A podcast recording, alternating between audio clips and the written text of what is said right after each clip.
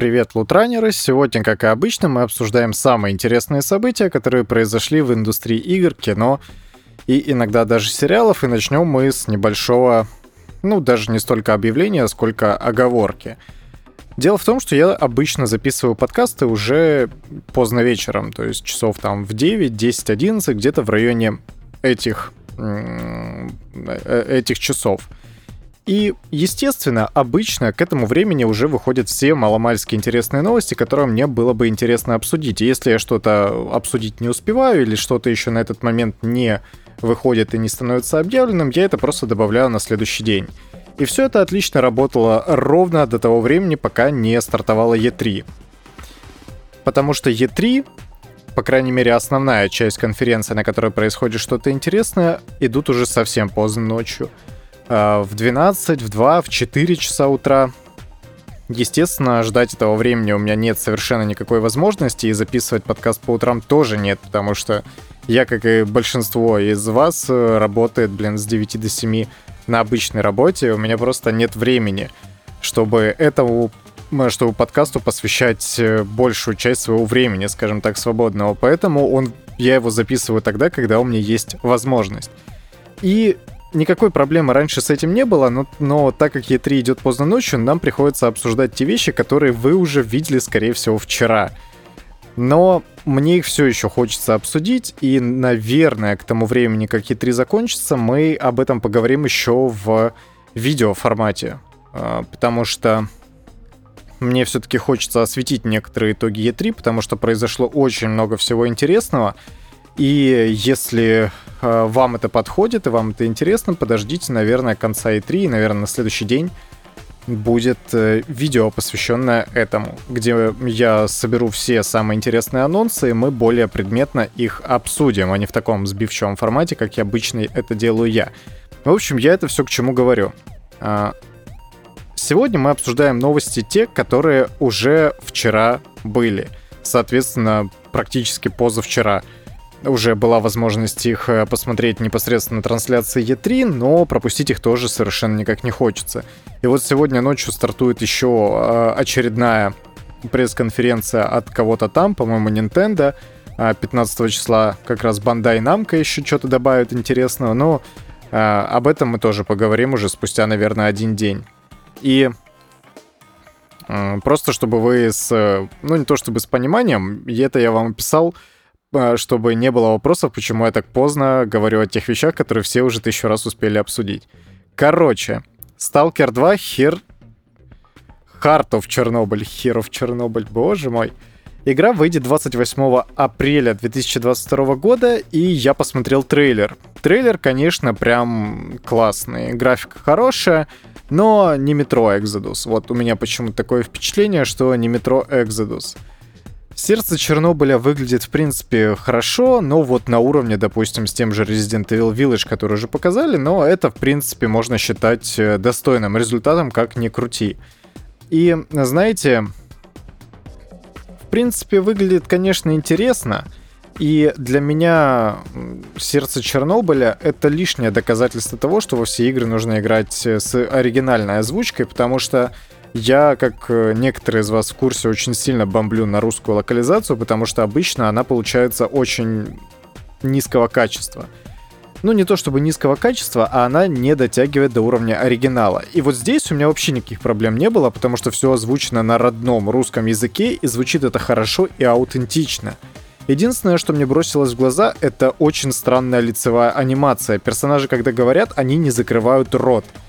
Если вам интересно, пересмотрите трейлер, там прям заметно, что они, э, когда произносят согласные, они не закрывают рот.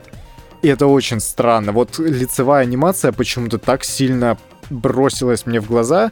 Видимо, движок не очень хорошо с этим работает. И, скорее всего, это связано с тем, что анимировали вручную, а не при помощи э, motion трекеров. Это не то чтобы большая проблема, разумеется, просто в игре в трейлере показали очень много говорящих персонажей, и каждый из них э, странно открывает рот во время говорения. Это прям что-то бросилось в глаза. Но что нам показали? Показали классический сталкер, только в новой обертке, только вот такой, знаете, прям современный-современный. И я даже не знаю, что здесь можно добавить. В принципе. То есть это тот же Clear Sky, по большому счету, только дополненный и улучшенный по всем фронтам. И стрельба выглядит немного тоже странновато, потому что, ну, это, возможно, особенности записи футажей, которые записывались на Xbox, скорее всего, Series X, потому что, ну, во-первых, э, было заметно, что играли прям с геймпада, очень плавное управление, неестественное для мыши, но все так делают для трейлеров, в этом как бы нет ничего такого прям удивительного, это все окей. Но вот какая-то неестественность в стрельбе выглядит. Я не хочу строить никаких там теорий, типа, а, это все пререндер, короче, это не настоящий геймплей. Нет, скорее всего, геймплей настоящий, и это просто вот такая особенность игры. Конечно, я, может быть, и ошибаюсь, и мы об этом можем узнать только когда Heart of Chernobyl выйдет, конечно. А выйдет игра на ПК и Xbox Series и S и X — когда я уже называл ту дату, 28 апреля 2022 года. На PlayStation, скорее всего, игра не выйдет, потому что для меня лично очевидно, что игра создается при поддержке Microsoft, и, по крайней мере, временная эксклюзивность точно будет. В Steam стандартное издание 2500 рублей, самое прокачанное издание из трех 4500 рублей. В Epic Game Store все точно такое же. Есть еще какие-то розничные издания, в которые всякие ништяки входят, но это не очень интересно. Кстати, почему-то не показали цену на Xbox. Ну, наверное, 70 долларов, как и обычно. Для эксклюзивов, для консольных эксклюзивов, это, наверное, уже приемлемая цена, вполне себе стандартная. И тут анонсировали системные требования для ПК. Короче, запасайтесь, если хотите поиграть в 60 FPS, запасайтесь, конечно, ресурсами. Я понимаю, что сейчас это очень сложно осуществить, потому что проклятые майнеры опять все сломали, но вот так. Есть как есть. Сам по себе трейлер мне показался достаточно прикольным, с тем, что это такая стандартная, классическая чернобыльская, точнее, сталкерская байка у костра, где главный герой рассказывает свои события, как бы, а нам их иллюстрируют при помощи геймплея. Это прикольно, в принципе, мне очень понравилось. И, опять-таки, выглядит игра, конечно, очень здорово. Но анимации странные все еще. Короче, э, кстати, я не совсем понимаю, а игра на старте будет в Game Pass е, потому что вот здесь вот огромная плашка висит геймпасс, но я не знаю, может быть это все сопровождается, все, все материалы сопровождаются плашкой Game Pass, которые созданы при поддержке Microsoft и на Xbox. Не знаю, но я как-то раньше не обращал внимания. Вполне возможно, что она как раз там и выйдет. Я просто не вижу этого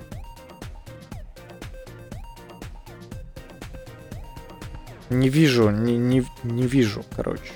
Игра будет доступна в Xbox Game Pass со дня релиза. Все, как бы вопросов э, у меня больше нет. Все. Показали также Starfield.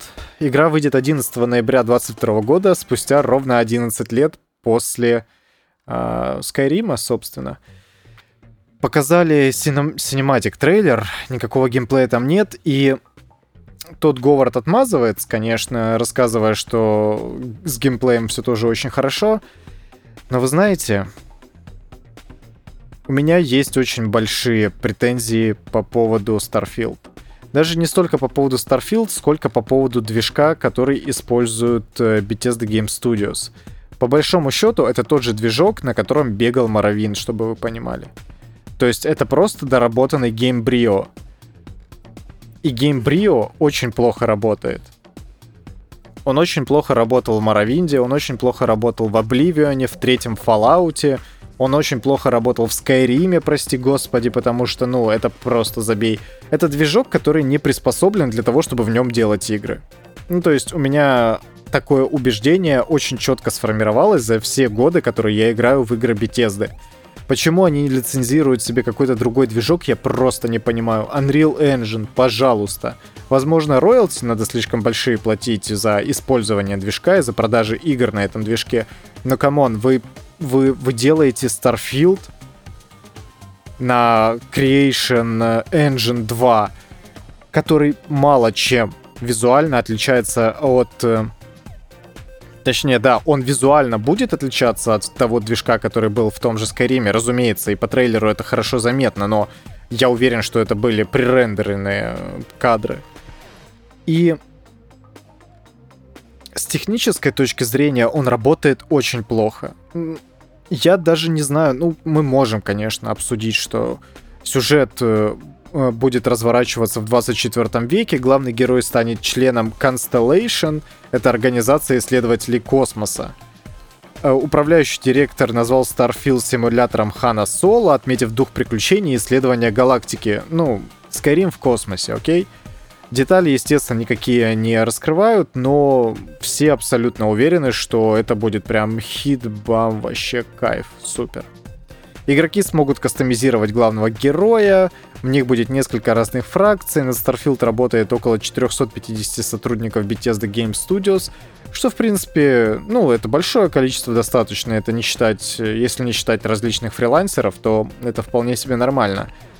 А title будет консольным эксклюзивом Xbox. Релиз состоится на ПК и Xbox Series. Тодд Говард утверждает, что в Bethesda не сомневаются в дате выхода, это очень оптимистично. Если бы мы не были уверены, мы бы ее не объявляли, так покажите геймплей. Покажите уже готовый геймплейный трейлер, где не будет никаких пререндеров, и... Но нет, показали просто какой-то сюжетный ролик. Короче, Starfield у меня вызывает очень большие опасения, потому что Bethesda уже очень давно не делала хороших игр. Очень давно. 10 лет. Со времен, когда вышел Skyrim, и опять-таки с технической точки зрения это было тяжело, скажем так. С тех пор что у нас вышло? Fallout 4 и Fallout 76. Обе эти игры сделаны на Creation Engine. И если еще Fallout 4 более-менее как-то работал, то Fallout 76 просто разваливался на куски. Вы же знаете, да, этот прикол, то, что движок не поддерживает двигающийся транспорт. Поэтому все элементы, которые двигаются, это просто шапки на персонажей, которых погружают в типа в поверхность, в ровень с поверхностью земли для того, чтобы их не было видно. То есть движок настолько плохо работает. Я очень переживаю за Starfield. И я очень сильно переживаю за Тест 6. Кстати, в очередной раз, естественно, э, фанаты нашли подтверждение, что Тест 6 будет развиваться на территории Хаммерфелла и Хайрока. Они типа на бортовой панели увидели там какую-то крокозябру, которую, естественно, не просто так туда поместили. Э, совместили это с картой э, Нирна, и вот Хаммерфелл и Хайрок. Хорошо, хорошо. И это все, конечно, очень интересно, но очень страшно. И мои подобные опасения никуда не денутся, пока не покажут хотя бы геймплейный трейлер. И я уж не говорю про выход непосредственно самой игры. Короче, поглядим. То, что Starfield так долго разрабатывают и так долго ничего не показывали, собственно, как и The Elder Scrolls 6, хотя над ними работает огромное количество людей, говорит в первую очередь о том, что у игры есть э, проблемы. У обоих. У обеих игр, точнее.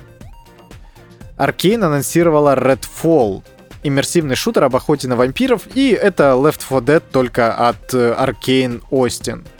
Arkane Austin очень талантливые чуваки, потому что они сделали первую Dishonored и Prey, и обе игры просто выше всяческих похвал. И Microsoft их заставляет делать игру сервис, насколько я понимаю. Потому что, ну, это totally, это totally Left 4 Dead с вампирами. Действия действия будут разворачиваться в городке Redfall, который населили вампиры.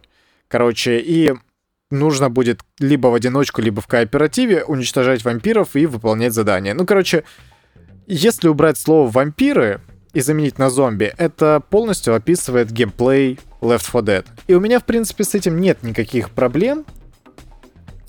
Кроме того, что игра-сервис — это совсем не то, чего я ждал от Arkane, справедливости ради. Потому что это очень талантливые ребята, которые умеют делать классные игры. И сегодня мы еще поговорим про талантливых ребят, которые умеют делать классные игры, но их заставляют делать игру-сервис. Obsidian представила The Outer Worlds 2. В день релиза она будет доступна в Xbox Game Pass, и дату выхода почему-то еще не назвали.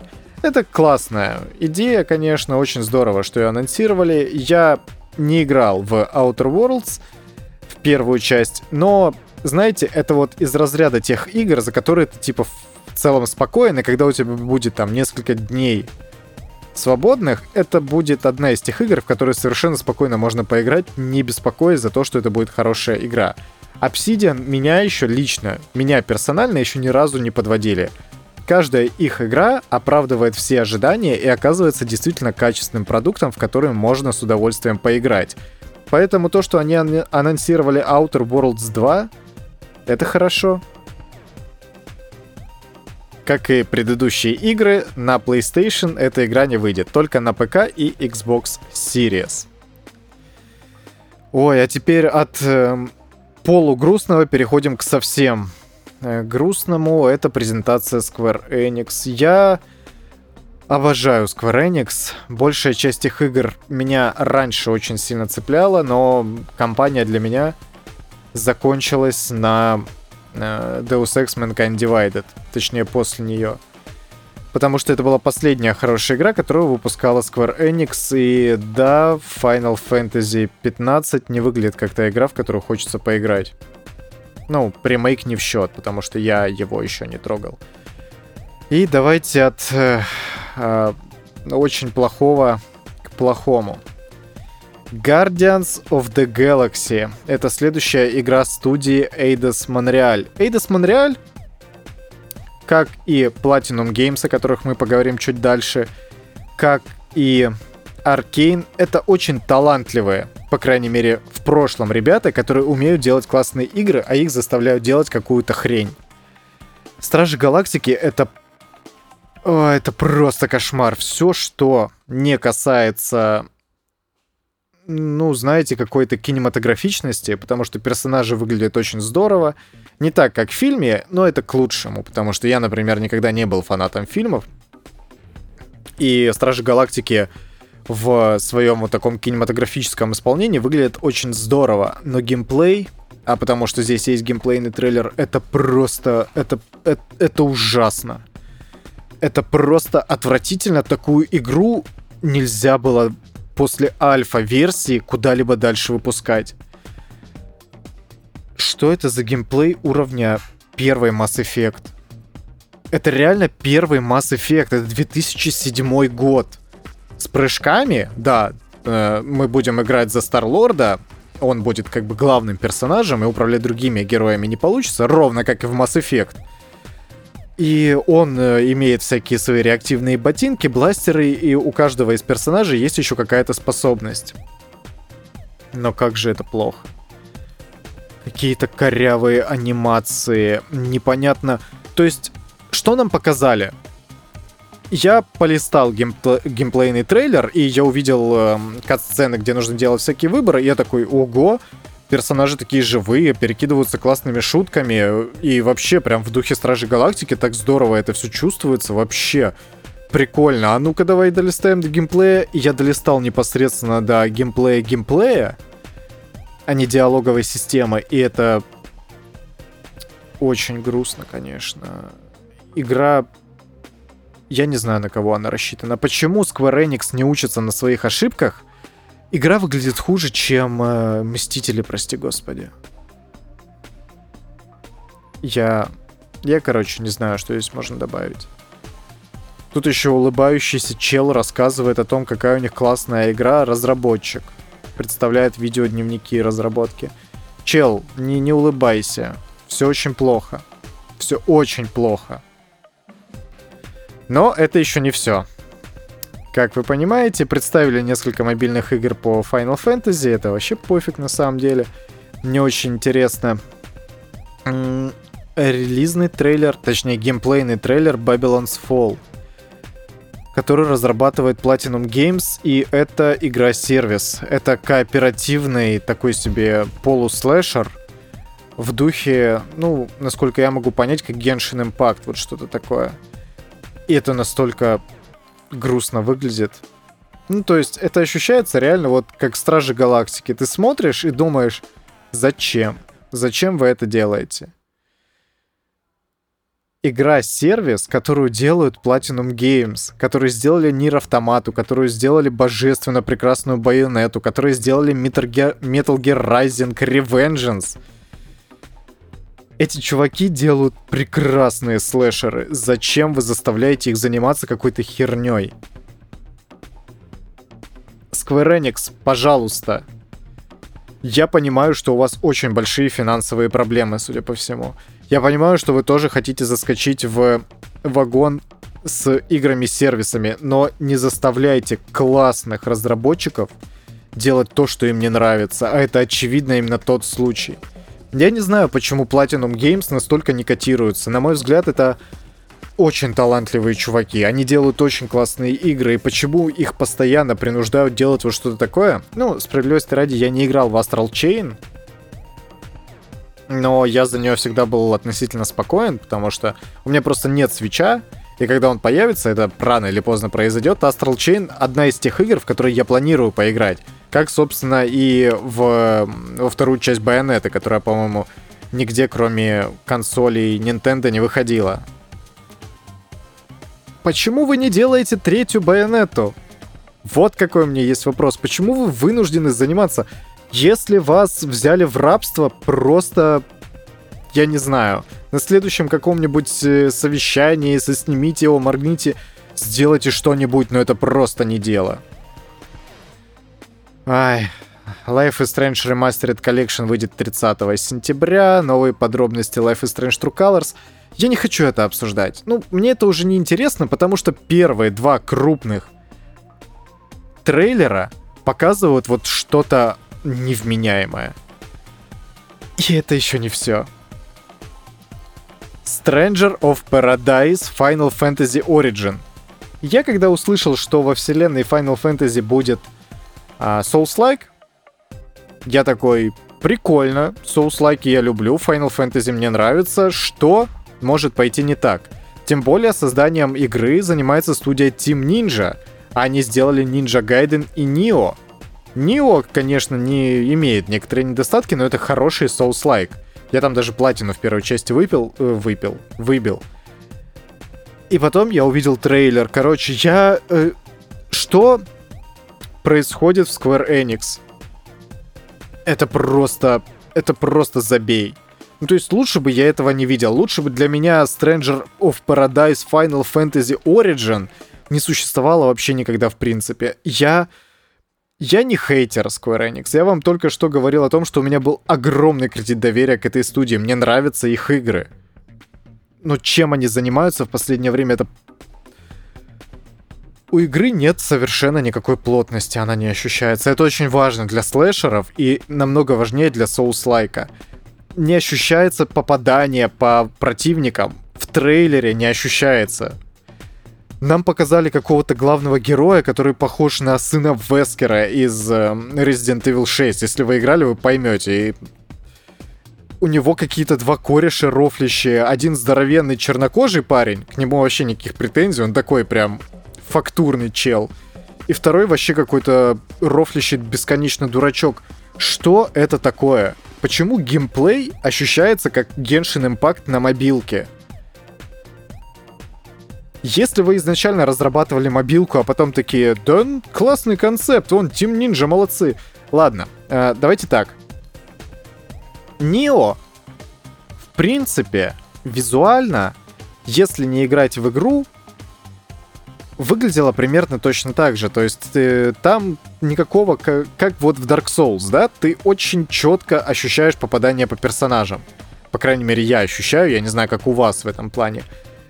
И в Нео ничего подобного не было, то есть ты просто машешь, короче, штуками, э, кого зацепил, потому дамаг прошел, и там вот что-то подобное. И вот здесь примерно такая же фигня, и к этому можно относиться по-разному, конечно. Мне это не очень нравится, но опять-таки в Нео это, в принципе, не мешало. И все было бы неплохо, конечно, если бы подобную итерацию Final Fantasy попытались бы обернуть в какой-то, ну, не, не, тем, не темное фэнтези, да, но вот в какой-то мрачный тона. Нам тут вроде говорят, что, о, какой-то жуткий мрачный хаос, какой-то трэш происходит вообще. Final Fantasy VII выглядит более мрачно, чем это. Потому что главные герои здесь, ну, оригинальная, опять-таки за ремейк я не ручаюсь. Главные герои они кидают просто какие-то бессмысленные вайнлайнеры, типа «А, сейчас мы тебя надерем жопу». И какие-то... Это вот смесь пафоса и стыда, потому что они кидают пафосные фразочки и думают, что выглядят при этом очень круто. А мне стыдно, меня разбирает испанский стыд от этого, потому что люди так не разговаривают. Это выглядит настолько неестественно и плохо, что... Square Enix. Одумайтесь. А теперь к более интересному. Elden Ring получил несколько интересных подробностей, и о них рассказал Хидетака Миядзаки в своем интервью. Короче, если вы думали, что uh, Elden Ring, как и я думал, это просто условно Dark Souls 4 с конями, Хидетака Миядзаки полностью это подтвердил. Только помимо всего прочего, у нас тут еще будет стелс, как в Секира. Миядзаки говорит, что игра, конечно, похожа на Dark Souls, но они попытались взять лучшее от обеих серий, точнее, игр, от Dark Souls и от Секира, и выдать что-то среднее. То есть конь — это исключительно средство передвижения, на нем, конечно, можно драться, но не ожидайте каких-то прям верховых баталий, как в Ведьмаке, да, прям потрясающие были верховые баталии, сори за офф-топ, но я, короче, турнир э, в дополнении «Кровь и вино» не мог пройти достаточно долгое количество времени, потому что просто проигрывал э, челику на коне. Это было ужасно. И то, что здесь э, игроки предпочтут спешиваться перед тем, как сражаться, ну, это как бы абсолютно нормальная история. Игра расскажет историю Великого Королевства, пребывающего в упадке. Да, где же мы такое видели, не подскажете? Которым прежде правила королева Марика, владычица Заветного Кольца. Но однажды кольцо раскололось на множество фрагментов, и герою теперь придется их собрать. Где же мы такое вы видели? Не напомните еще раз? Может быть, э, в игре, которая начинается на Дарк, а заканчивается на Солус. Только там нужно было собирать не куски Трайфорса, как э, в Legend of Zelda, а души. Да. Повествование будет точно такое же, как в Dark Souls, только теперь будет больше диалогов и кат-сцен. А, хорошо. В Elden Ring будет несколько концовок, которые будут зависеть от решения игрока, как в Dark Souls. Хорошо. Что касается геймплея, игра будет иметь несколько ключевых геймплейных отличий от предыдущих студий. Я вам уже про это сказал. Главное из них — это наличие стелса. В Elden Ring не будет мимиков, в тех формах, в которых они появлялись в предыдущих играх, и это, ну, тоскливо. Я даже в Bloodborne ждал мимиков, если честно, и фантомных стен, но там нет ни того, ни другого, и это очень каноничная история для Dark Souls, и мне жаль, что в этой игре мимики не приобретут какую-то, знаете, более интересную форму, потому что множество артов было по поводу того, чтобы сделать мимиков не только сундуками, а и кострами, и лестницами, и трупами, и вообще чем хочешь. Это было бы очень здорово. Жалко, что Elden Ring в этом плане не пойдет. Но Хидетака Миядзаки говорит, что игре есть чем вас удивить, и вы вообще офигеете, короче, офигеете. Также он рассказал, что в игре очень проработанный лор потому что им занимался непосредственно Джордж Мартин. Он прорабатывал мифологию, давал как бы обоснование некоторым произошедшим событиям задолго до начала игры, и уже на этот костяк, на эту мифологию и на общий лор сценаристы, в первую очередь сам Миядзаки, насколько я понимаю, накручивали какой-то дополнительный сюжет и э, должно получиться что-то прям хорошее, потому что если у одного Миядзаки получилось прям вау, а Dark Souls это прям вау, честно поверьте мне на слово, это прям вау, то при непосредственной поддержке Джорджа Мартина должно получиться вообще прям здорово. Открытый мир в Elden Ring нельзя сравнить с аналогами из других игр. По словам Миядзаки, игроки будут постоянно делать интересные находки, встречать необычных персонажей и опасных врагов. Ну, вы знаете, это в принципе ложится в канву той же Dark Souls, потому что он тоже был, мир в Dark Souls был относительно открытым. Он был линейным, но открытым. Да, вот такое вот интересное противоречие в Dark Souls. Ну, то есть, он был линейен, но у тебя было много вариаций, куда пойти. Как правило, всегда. И даже обещают некоторые дополнительные квесты, которые тоже были в Dark Souls, правда, они, как правило, не были достаточно ярко очерчены, то есть в журнале не появлялось там Квилана дает вам такой-то, такой-то квест, иди, короче, убей 10 э, врагов, собери с них хвосты. Да, да, только уши надо было резать, кто понял, тут понял. Короче, PvP и мультиплеер тоже останется без каких-либо изменений. Только, возможно, отбалансят немного лучше, но требования к мультиплееру снижены, в отличие от серии Dark Souls. Например, игрокам больше не придется использовать специальные ресурсы для совместной игры, и это благо, потому что это не сильно мешало Dark Souls, конечно, но это ничем и не помогало обычно. В третьей части вообще отказались от мелка. Я напоминаю, что в первом Dark Souls ты знаки мог ставить только если купишь э, мелок, который там в самом начале тысячу душ стоит. Это нормально так поначалу, по крайней мере. И призыв других игроков будет доступен в специальных локациях, а не на метках призыва, как в Souls играх. К такому решению разработчики пришли из-за того, что мир Elden Ring гораздо больше.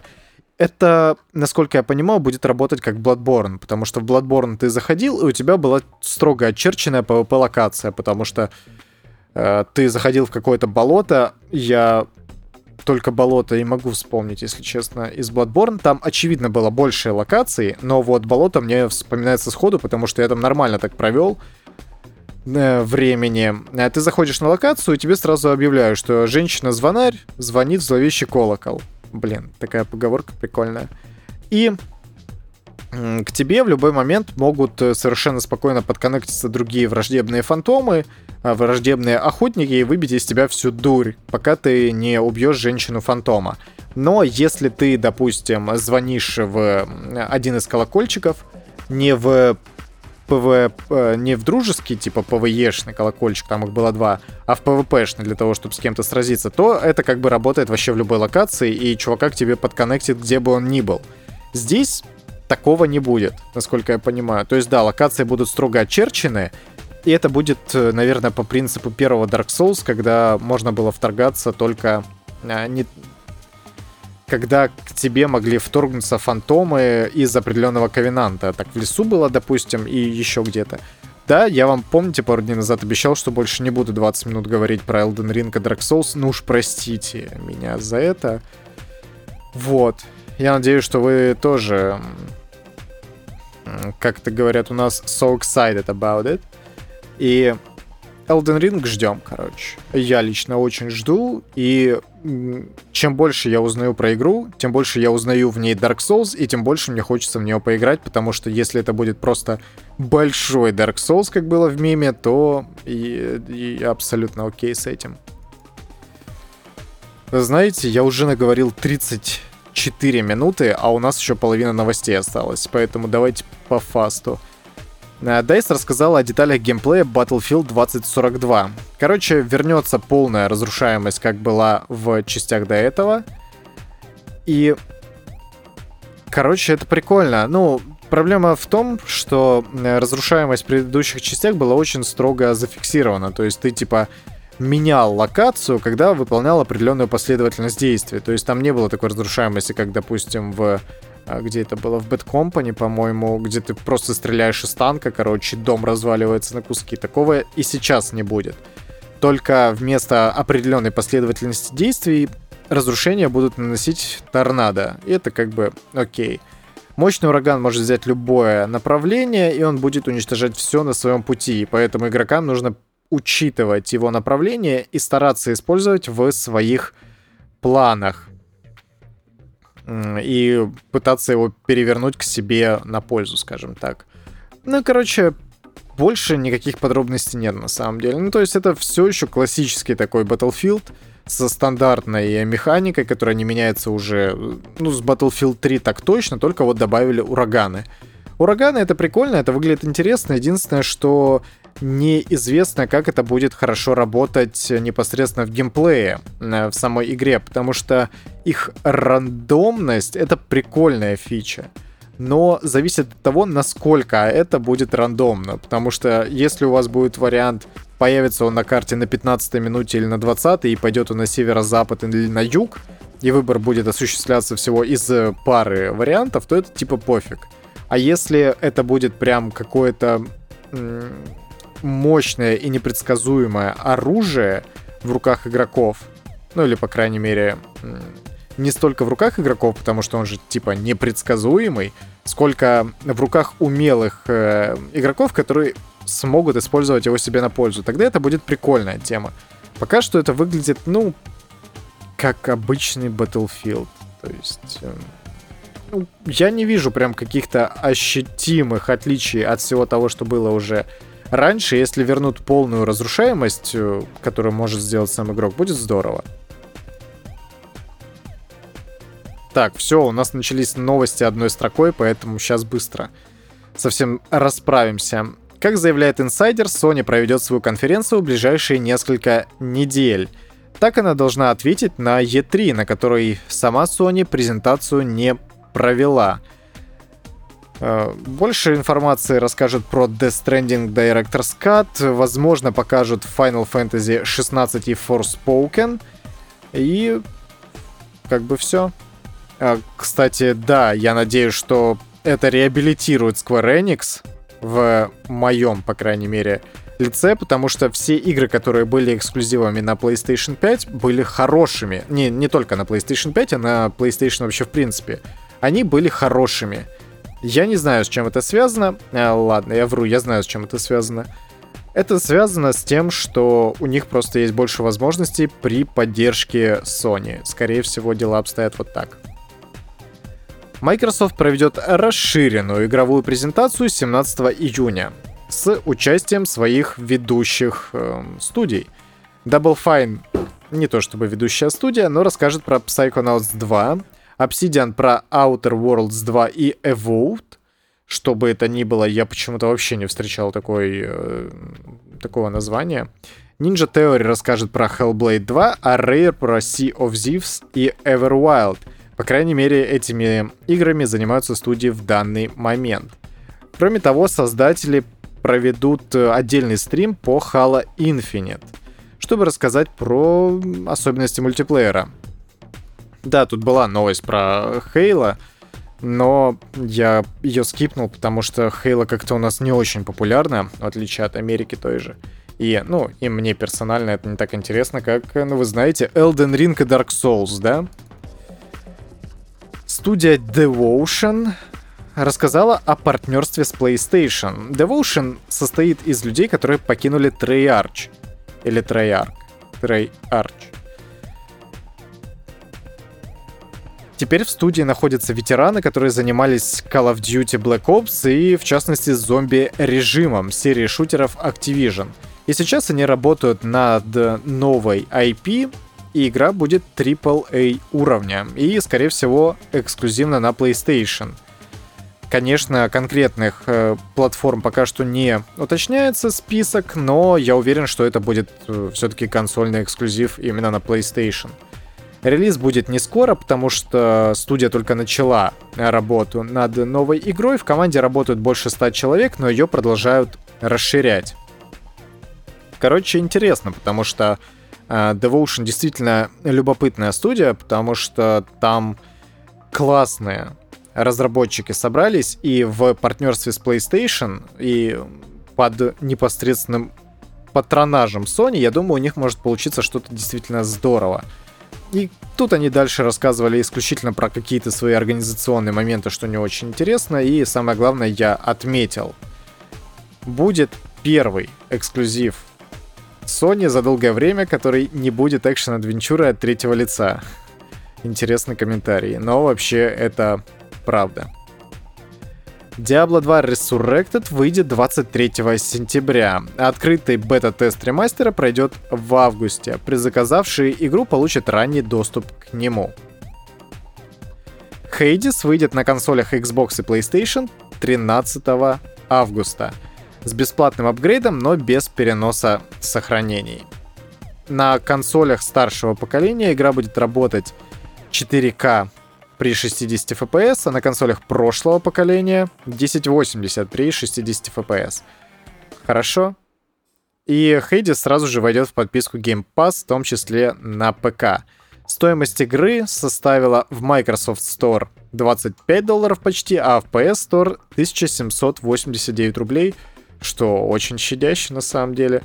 Hades — это это вот, знаете, это как та игра, в которую вы когда-нибудь поиграете и абсолютно уверены, что получите огромное удовольствие. Я сегодня уже говорил про какую... А, про Outer Worlds я говорил то же самое, и Hades персонально для меня стоит э, на ступеньке повыше. Потому что Supergiant Games и Darren Корп и Эшли Барретт, которые занимаются саундтреком, это моя персональная любовь, наверное, навсегда. Такого трогающего мои э, струны души саундтрека я не слышал больше нигде, и, наверное, Транзистор — это лучший э, саундтрек из всех игр, которые я вообще когда-либо играл. Всем рекомендую, можно просто слушать э, сам по себе плейлист. Это просто кайф на самом деле. Композитор и исполнительница постарались просто великолепно, и я слышал несколько треков из Хейдис, потому что не хочу себе ничего спойлерить.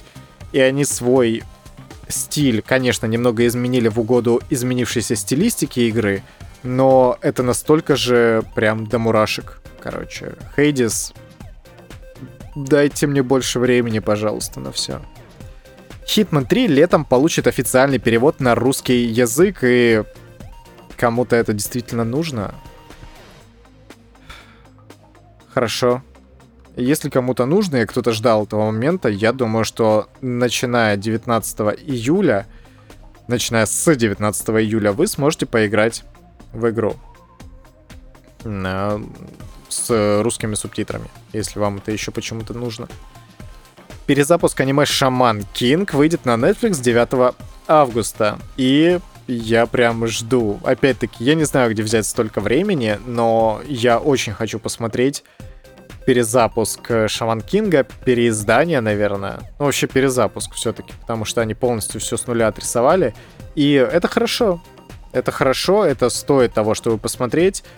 И м- будут все те же 52 серии, насколько я понимаю. Как и было объявлено раньше. Выглядит визуально, оно, конечно, немного странно. Йо Сакура похож на десятилетнего пацана, потому что по сюжету ему там было лет 13, наверное. Ну, как всем стандартным э, персонажам из аниме, вот примерно столько лет. Там Наруто, Йо Сакура, все его друзья. Э, вообще, знаете, Шаман Кинг мне всегда нравился тем, что, во-первых, э, эстетика вот этих шаманов, призраков, короче, то, как ребята поглощают силу Э, своих духов-хранителей, это вообще очень прикольно. Ну и то, что 12-летние пацаны месят друг друга в кровь. Рентао классный. Гнев человеческий Гая Ричи войдет в подписку Кинопоиск HD 18 июня.